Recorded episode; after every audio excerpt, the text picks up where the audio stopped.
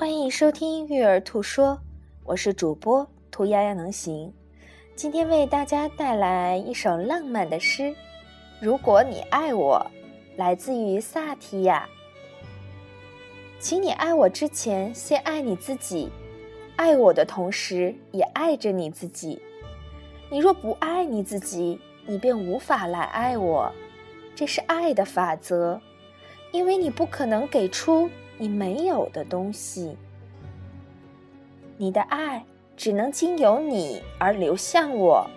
若你是干涸的，我便不能被你滋养；若因滋养我而干涸你，本质上无法成立。因为削弱你，并不能让我得到滋养。把你碗里的饭倒进我的碗里，看着你拿着空碗去乞讨，并不能让我受到滋养。牺牲你自己来满足我的需要。那并不能让我幸福快乐，那就像你给我戴上王冠，却将它嵌进我的肉里，疼痛我的灵魂。宣称自我牺牲是伟大的，那是一个古老的谎言。你贬低自己，并不能使我高贵，我只能从你那里学到，我不值得。自我牺牲里没有滋养，有的是期待。压力和负担，若我没有符合你的期望，我从哪里拿来的，便不是营养，而是毒药。它制造了内疚、怨恨，甚至仇恨。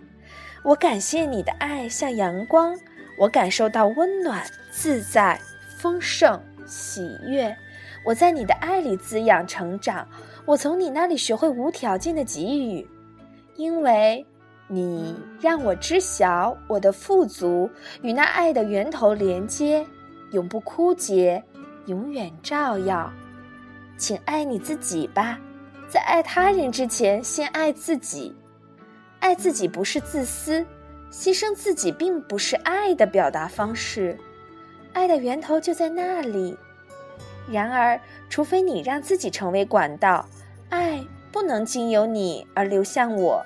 你若连接，爱会滋养你我双方；你若断开连接，爱便不能经由你而流向我。